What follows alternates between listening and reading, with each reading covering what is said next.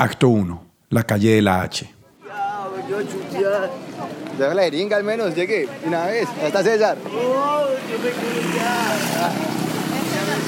La calle por la que estamos caminando en estos momentos se llama la calle de la H.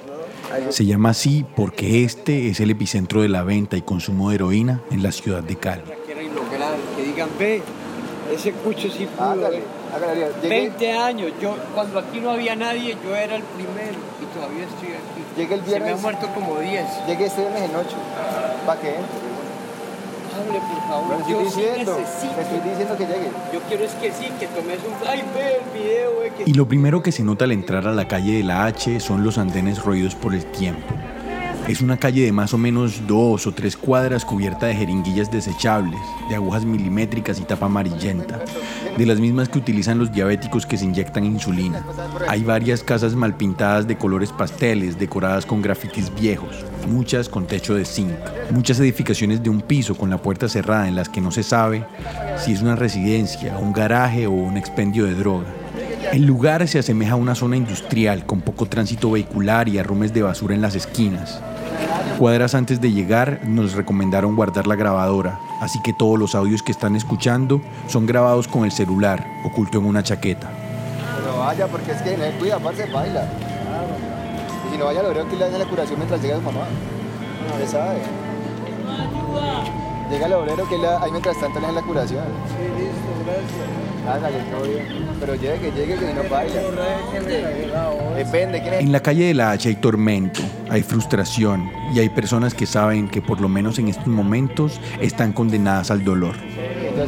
La mayoría son habitantes de calle. Hay niños, adolescentes, hay personas que se ven muy viejas pero que no pasan de los 30 años. Algunos están solos, otros están en grupo. Y mientras caminamos los puedes ver inyectarse, no solo en los brazos, sino también en los pies, en las piernas, en el cuello, incluso en la cara. Y en medio de todo esto se siente un ambiente de comunidad. Se siente como un lugar en el que, aunque no todos se conocen, comparten esta interminable búsqueda de un momento de alivio. Y de eso trata este capítulo, de largas esperas, de dolor físico, psicológico, emocional y espiritual. Y de las personas que a partir de acciones concretas, como proveer jeringuillas limpias o instrucciones de cómo inyectarse, sirven de alguna manera como redentores de una población condenada al dolor total. La investigación de la que parte este capítulo y que está consignada en el libro que lleva el mismo nombre de este episodio se realizó en Cali, Pereira, Dos Quebradas, Armenia, Santander de Quilichao y Cúcuta. Estas ciudades que mencionamos anteriormente se escogieron para la investigación porque junto a Bogotá y Medellín son las ciudades que presentan un mayor consumo de heroína en el país. Durante los próximos 40 minutos veremos esa otra cara del consumo de heroína en tres de estas ciudades, Cali, Pereira y Dos Quebradas. Y conoceremos las personas que trabajan en reducción de daños, un tema del que hablaremos más adelante. Estas son las únicas personas que se preocupan genuinamente por el cuidado de los usuarios de heroína. Y junto con estos héroes cotidianos que acompañan, escuchan, orientan y ayudan a los usuarios de esta droga, haremos recorridos y entrevistas intentando entender a los consumidores y entender cuáles son esos problemas a los que se enfrentan día a día por culpa de una política de drogas que no solo vulnera los derechos humanos, sino que tampoco les permite vivir con dignidad y sin dolor. Desde Justicia y Cartagena Federal, esto es Relatos Anfibios, mi nombre es Pedro Espinosa y durante el episodio escucharán también la voz de Mariana, Mariana Escobar. Mariana es periodista de Justicia y estuvo en campo recogiendo todos los relatos que escucharemos en el capítulo. Antes de continuar, también es importante aclarar que durante el episodio habrá uso del lenguaje fuerte. Ahora sí, quédense con nosotros. ¿La para allá o qué? ¿Ah? ¿La para allá? Sí, va para allá. Hágale, allá. Pues está Hágale, yendo, o sea, hágale. están de roce social. Epa, eh, mi respeto, ¿no? Ahí Las dos personas que escuchamos aquí se llaman Diana y Felipe. Y antes de hablar de Felipe, comencemos por la historia de Diana. Diana Milena tiene un poco más de 30 años. Y gracias a la confianza que tiene con Felipe, del que hablaremos más tarde, Diana accedió a hablar con nosotros. Y cabe aclarar que las entrevistas de este capítulo no se hicieron en grandes estudios con lujosos micrófonos. La mayoría de sonidos que vamos a escuchar fueron grabados en los lugares que nuestros personajes frecuentan, a veces llenos de ruido y en ocasiones silenciosos. Así que para el caso de Diana les pedimos que la escuchen, así sea difícil de entender, porque nadie puede contar mejor su historia que ella misma. Di sonido, sonido. Sonido, sonido. Sonido, sonido, otra vez. Sonido, sonido. Otra vez. Sonido, sonido. Diana Milena es caleña y nos contó que viene a la calle de la H desde hace 12 años. Y cuando le preguntamos por su acercamiento a las drogas inyectables, nos contó la historia con todos los detalles, como algo que se recuerda y nunca se olvida. O sea, yo empecé realmente fue con la morfina, que antes en ese momento nos reunimos en una casa y, y, y entonces, ah, no, no, no, no fue así, miento, miento, miento.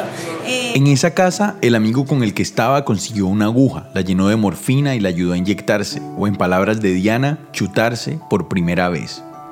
Y la relación que tienen la morfina, la heroína y otros derivados del opio es que funcionan de manera similar a las endorfinas que son liberadas naturalmente por nuestro cuerpo para regular el placer y la sensación de dolor.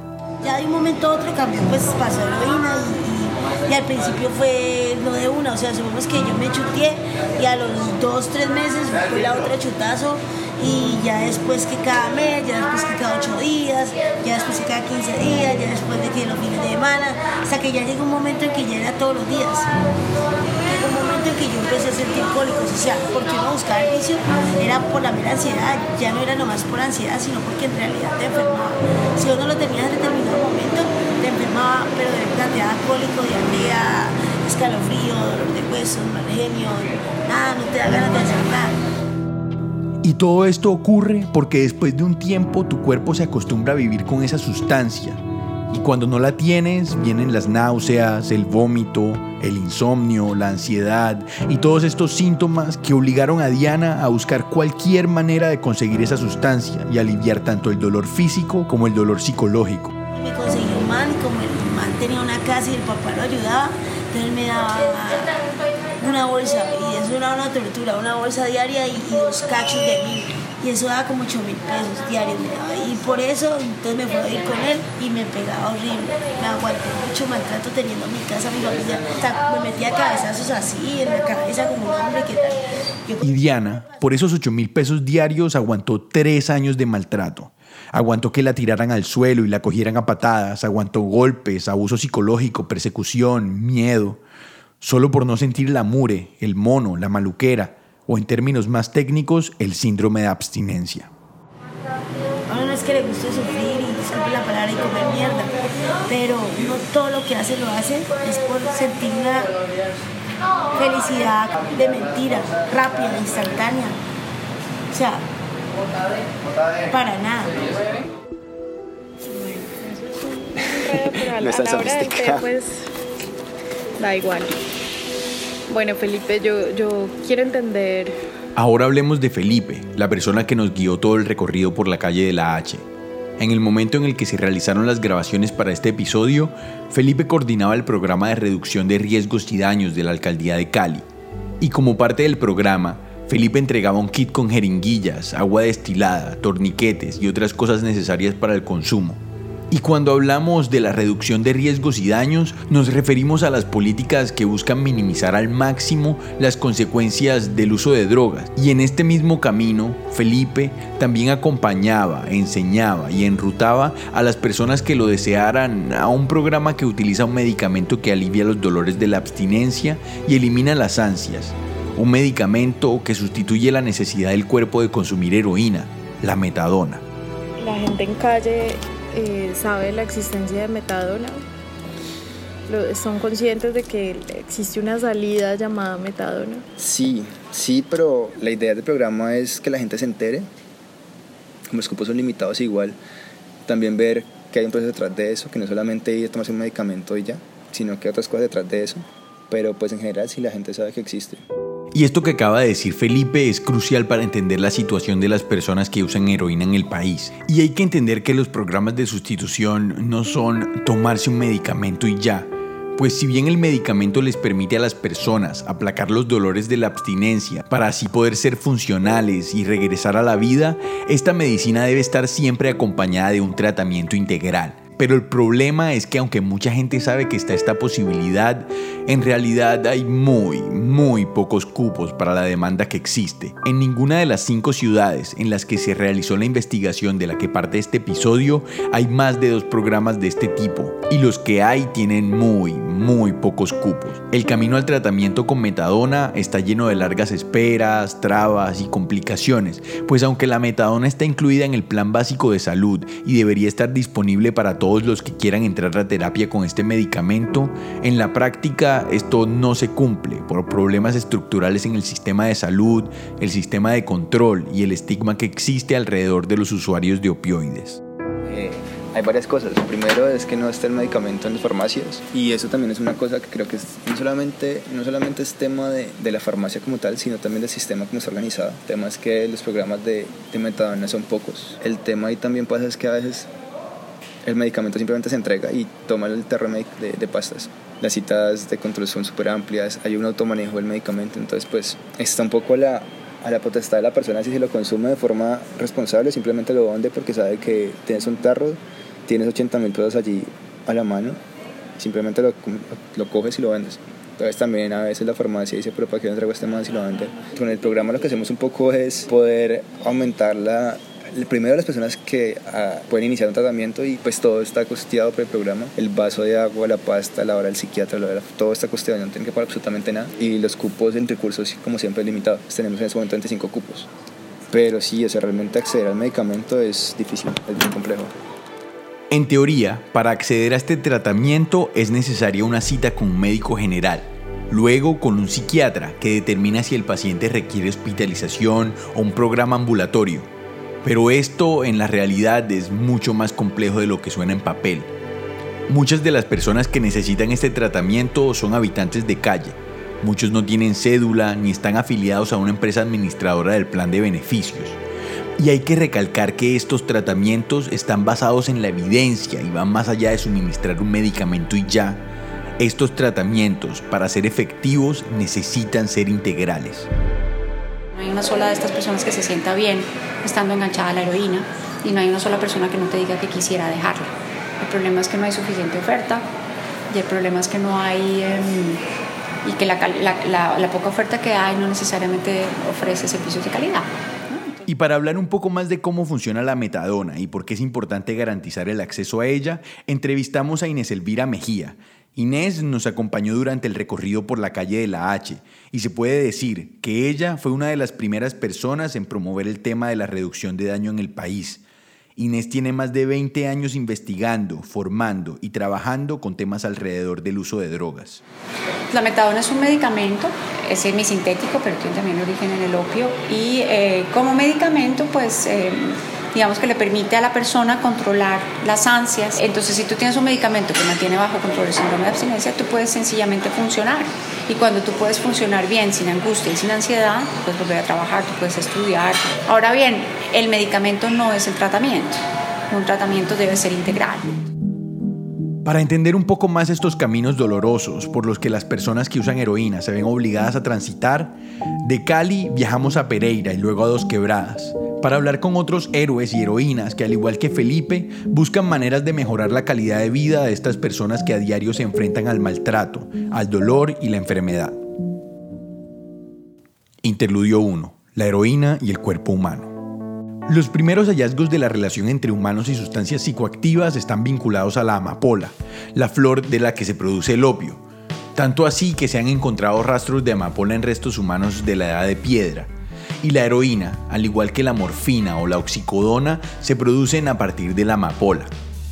Y lo que pasa con estas sustancias es que son tan parecidas al cerebro que interactúan con nuestros sistemas de información cerebral, a tal punto de alterar cómo actuamos o sentimos. Por eso los derivados del opio son tan efectivos al momento de alterar la percepción del dolor. Estas sustancias también impactan otras funciones corporales, como la manera en la que se mueven los intestinos, la respiración o los latidos del corazón, a un punto que pueden causar incluso la muerte. Es por esto que las sustancias que antagonizan el efecto de los opioides en el cuerpo son tan importantes. La más efectiva y conocida de estas sustancias se llama naloxona.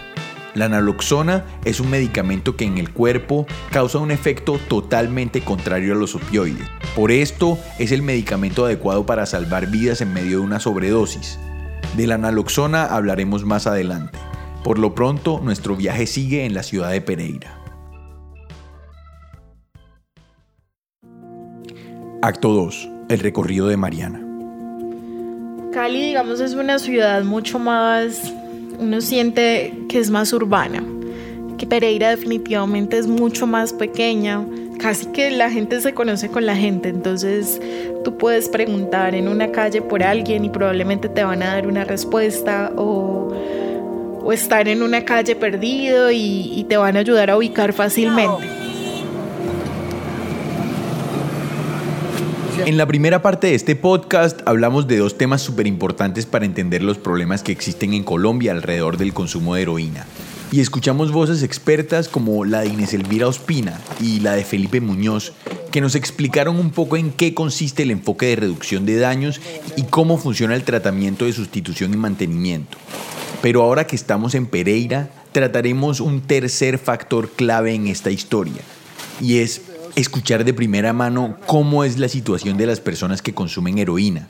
Y esta parte del viaje la escucharán en la voz de Mariana, la persona que estuvo recorriendo las calles en campo, hablando no solo con los héroes y heroínas que a partir de sus acciones velan por la salud y la dignidad de las personas que usan drogas, sino también hablando directamente con los usuarios de heroína, recorriendo los lugares en los que consumen, buscando entender un poco más quiénes son y qué sienten. Y la primera parada del recorrido de Mariana por Pereira es en el sector Parque de la Libertad, y la persona que nos guiará en este recorrido por Pereira y Dos Quebradas se llama Julián.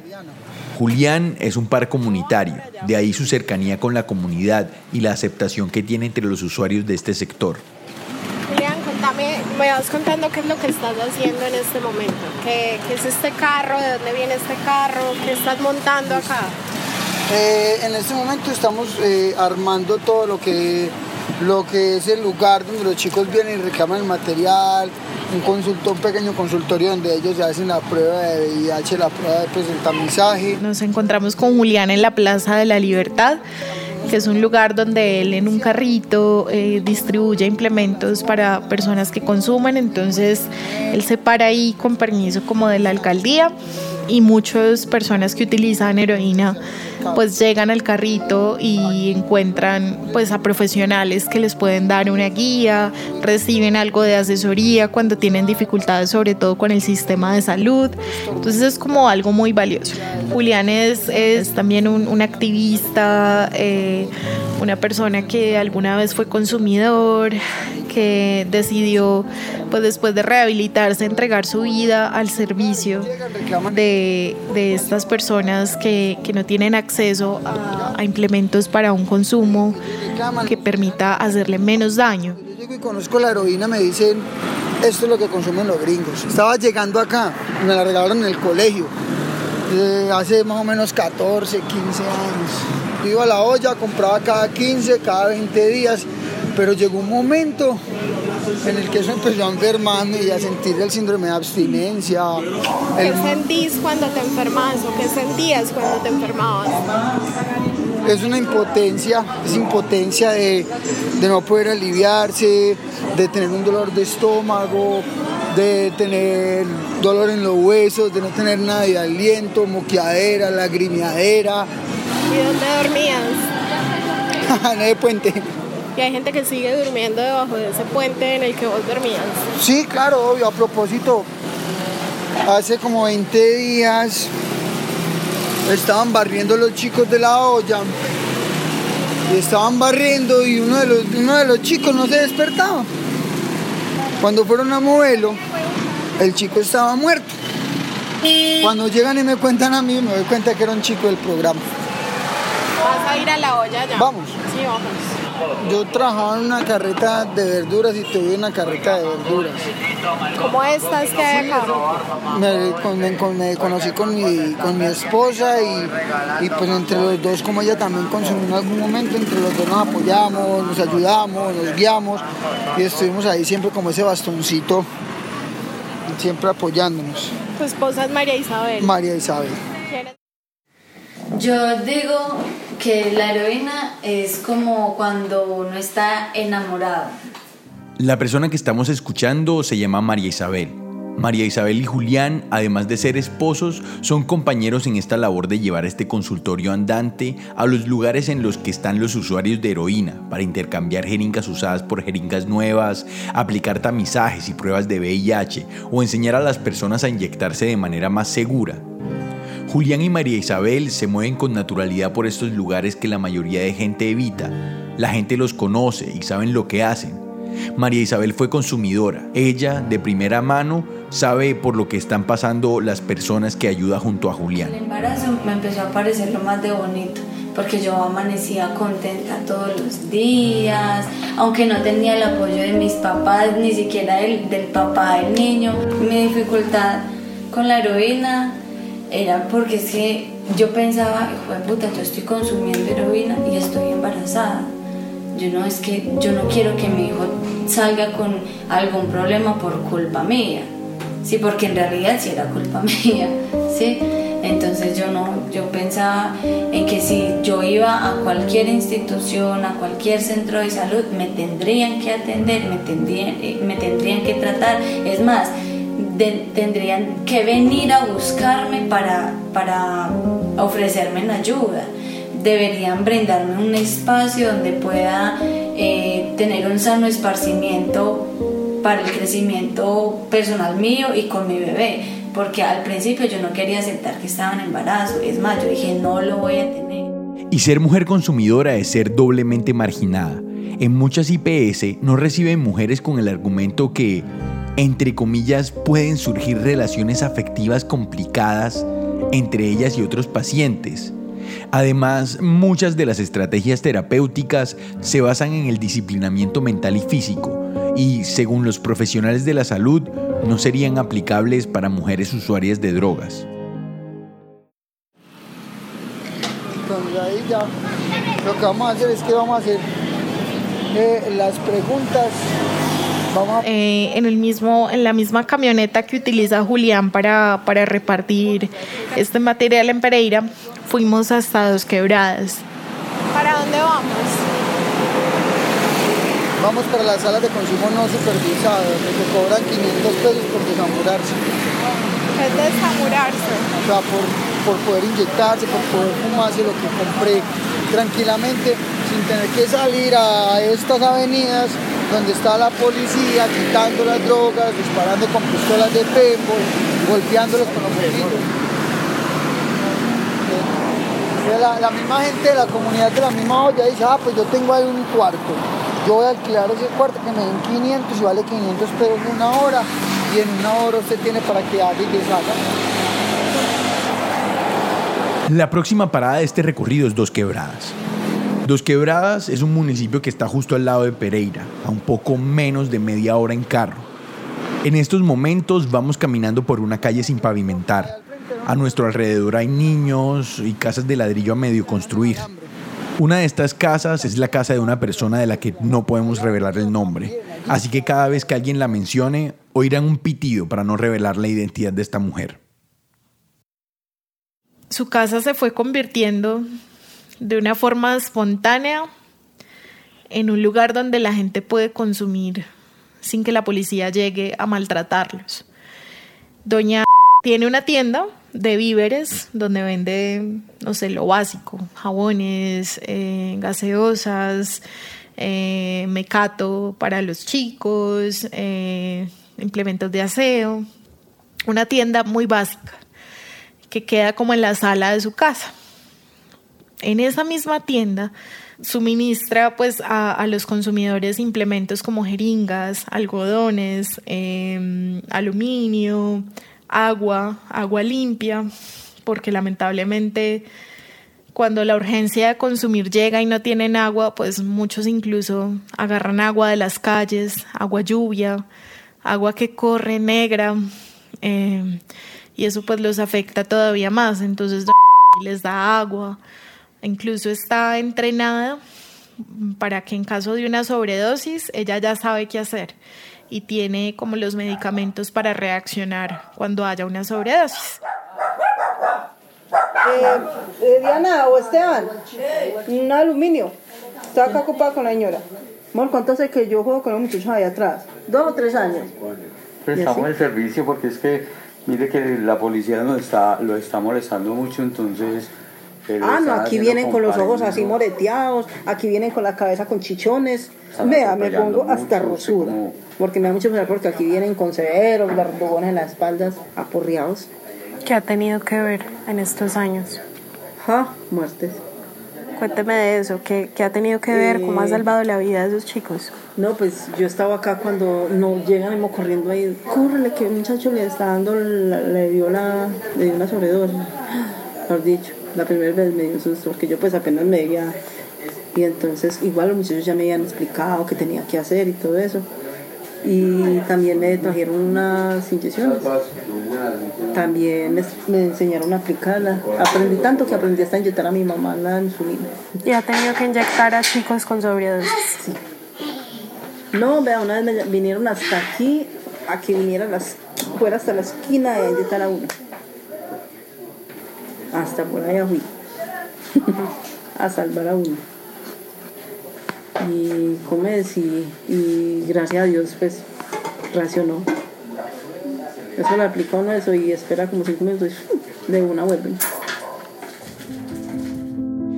La inyección de la que habla esta mujer es el medicamento que revierte los efectos de los derivados del opio, la naloxona. Y para entender cuál es el camino que tiene que recorrer este medicamento para llegar a la comunidad, hablamos con Hugo Castro de la corporación Teméride. Hugo lleva más de 15 años dedicando su vida a trabajar por la inclusión social de las personas en condición de vulnerabilidad y que tienen relación con el mundo de las drogas. Y Teméride es una organización que desde 1999 está comprometida con la reducción de la desigualdad social y la superación de barreras de acceso a diferentes servicios en el marco de los derechos humanos y la atención primaria en salud. Lo que hace como eh, líder comunitaria es atender eventos de sobredosis, es reconocida por la comunidad y es la que le ha salvado la vida a más de uno cuando porta la naloxona. Entonces, eh, si no existe ninguna restricción, no tendría por qué eh, dejar de estar en las manos adecuadas, como lo hemos dicho, en las manos de los usuarios de drogas, en las manos de la comunidad. Eh, y eso es otro, otro eh, inquietud que tenemos y, y, que queremos dialogar con quienes pueden tomar esa decisión y pueden ayudar a que cambie, ¿sí? Si se genere una reforma también alrededor del tema de naloxona y se pueda facilitar, digamos, ese insumo tan importante para salvar vidas en contextos comunitarios donde sí se presentan, por ejemplo, las sobredosis. Y la naloxona, aunque es un medicamento que hace parte del plan de beneficios en salud y que el protocolo señala que puede estar en manos de la comunidad, en estos momentos solo se administra en los centros de salud. Y casos como este, en el que literalmente se salvan vidas, ilustran cómo la comunidad, independientemente de la política pública, genera respuestas efectivas a las necesidades. Por eso las labores de acompañamiento y gestión, como las que hacen Felipe, María Isabel, Julián, Hugo y cientos de personas más, son vitales para la reducción de daños en el tema de drogas.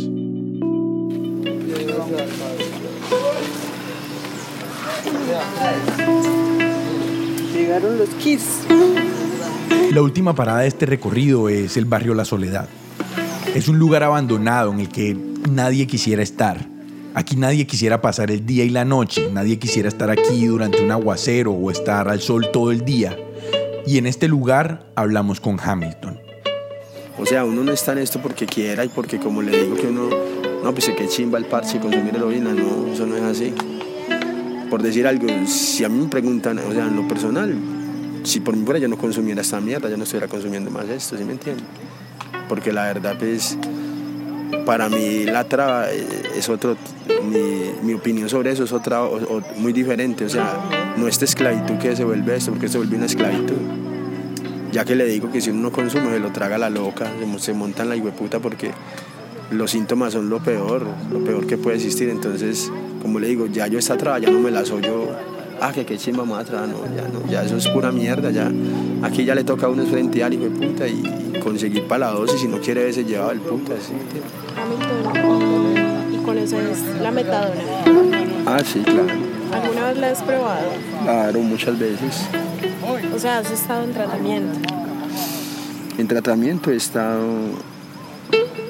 dos veces, pues. El primer, la primera vez no fue tan seria, pues fue como un mes y algo así. La segunda sí de pronto fueron unos meses más. Sino que ese sonsonete todos los días usted arrancar para allá. Primero que todo tenía que conseguirse unos 5 lucas para eso, para los pasajes, ida y vuelta, porque quien vaya a pie de aquí hasta allá, una gran mentira.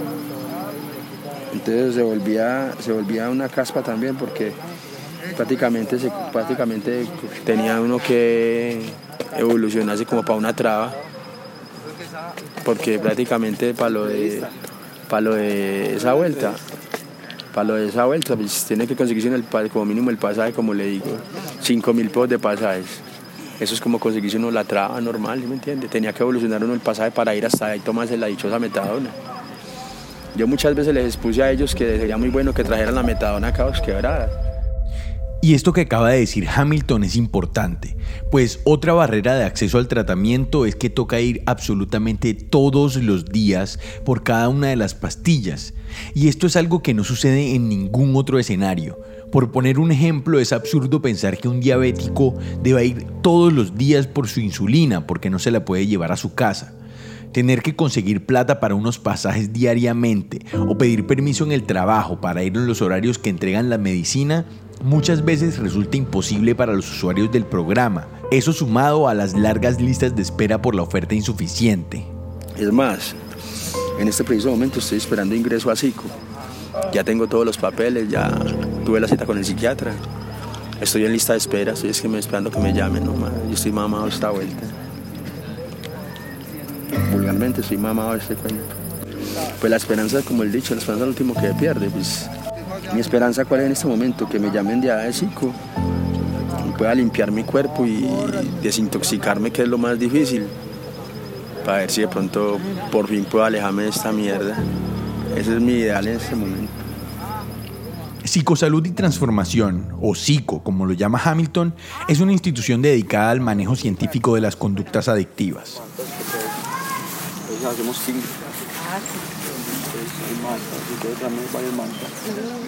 Sico es un lugar campestre que queda a las afueras de Pereira. Tiene árboles, aves, se ven las montañas alrededor y vinimos acá buscando un poco de esperanza.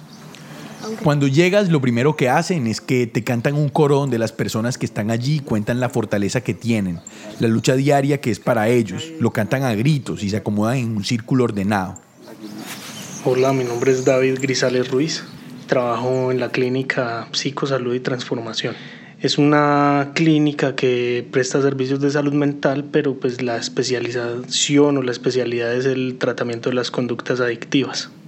Aquí en Psico hablamos con David Grisales. David es médico y al momento de esta entrevista David trabajaba en este lugar.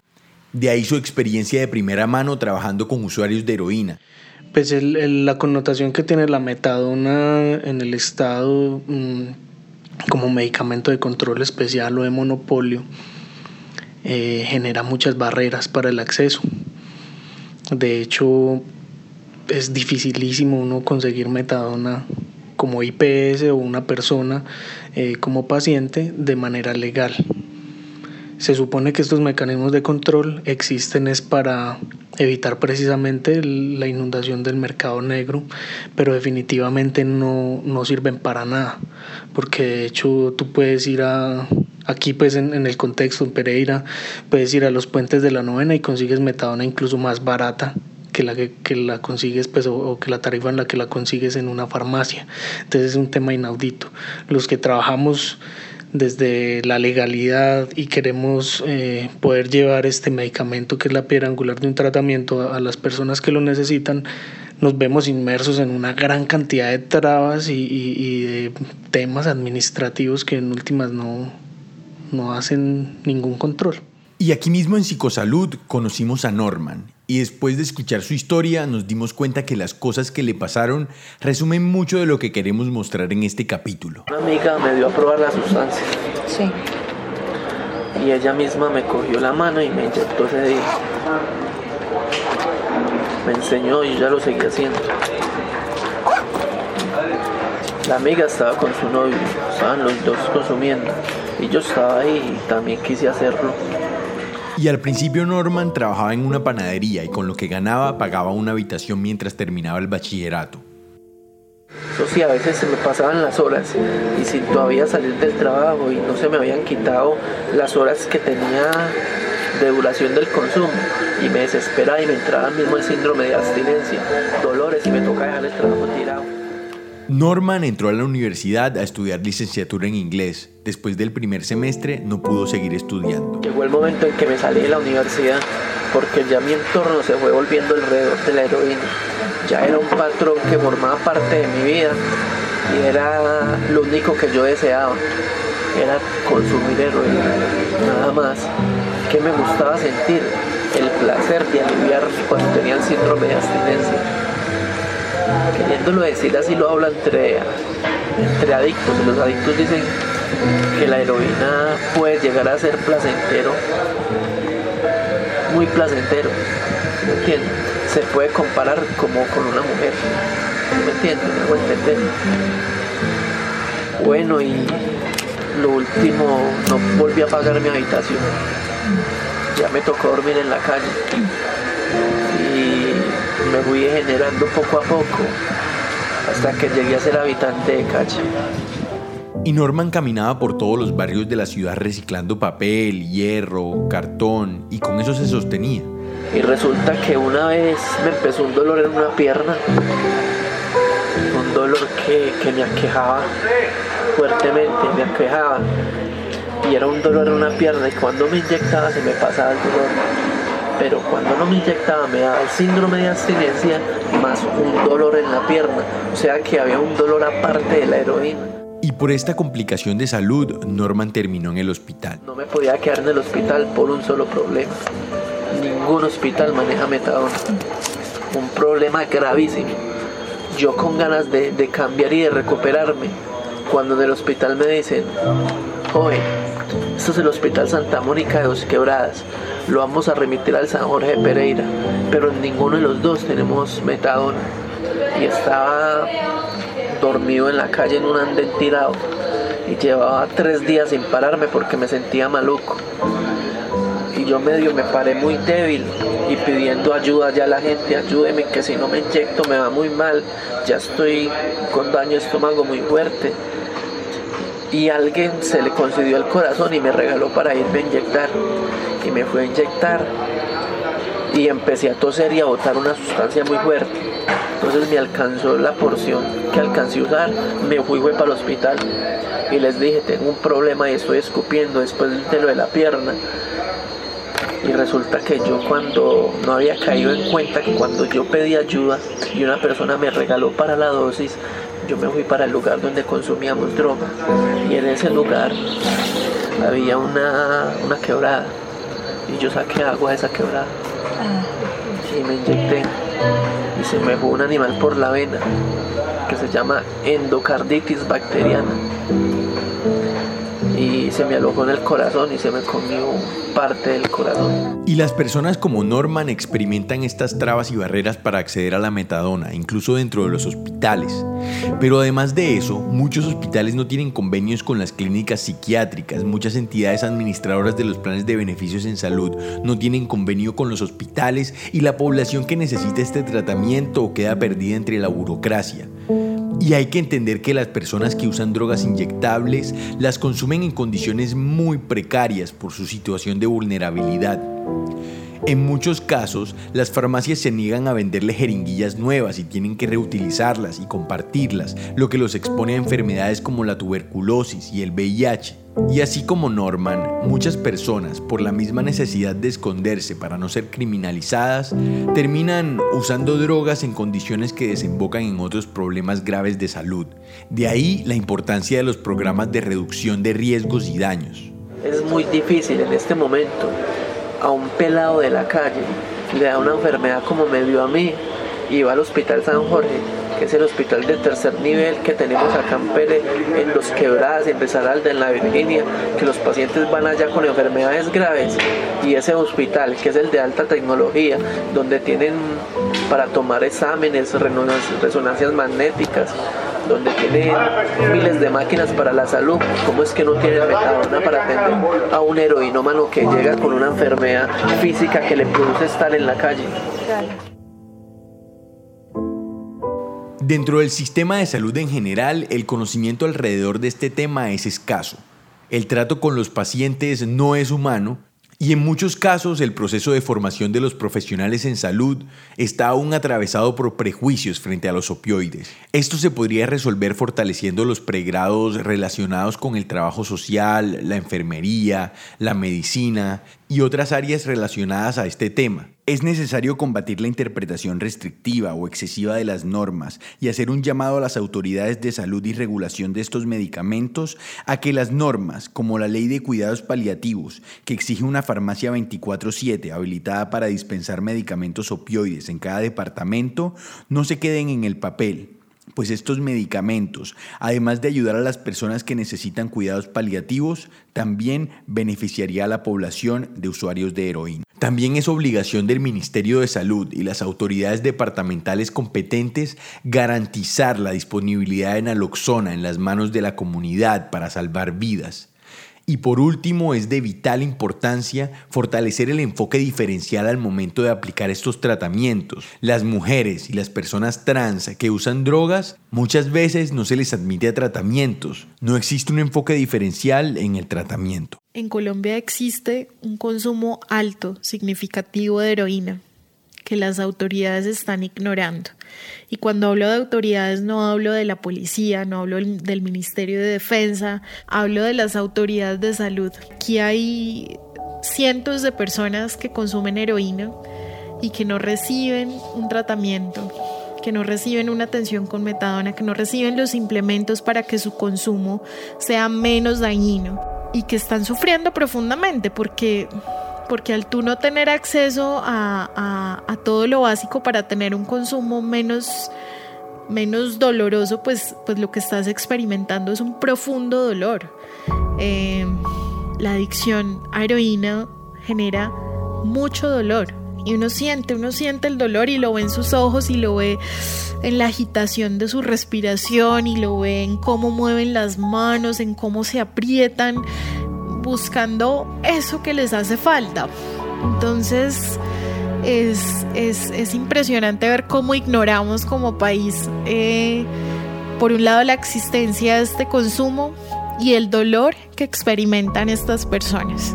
Responder a las necesidades de salud de las personas que usan heroína en el país está escrito en el papel de las leyes desde hace años. Pero esto a pesar de ser una necesidad no se hace aún una realidad. Pero, ¿qué falta? No se puede decir que es un problema de recursos porque está demostrado que estas son estrategias costoefectivas, pues reducen la transmisión de VIH, hepatitis y mejoran la calidad de vida, lo que evita sobrecargas al sistema de salud. Lo que falta es realmente ver a estas personas como dignas y merecedoras de cuidado y apoyo. Empiecen por facilitar la naloxona en todas las calles de la H de Colombia por ampliar los cupos en los programas de metadona, por financiar los programas de reducción de daños basados en la respuesta comunitaria, que gente como María Isabel y Julián dan. Ese, el corazón del cuidado, es un primer paso para salir de este camino de dolor.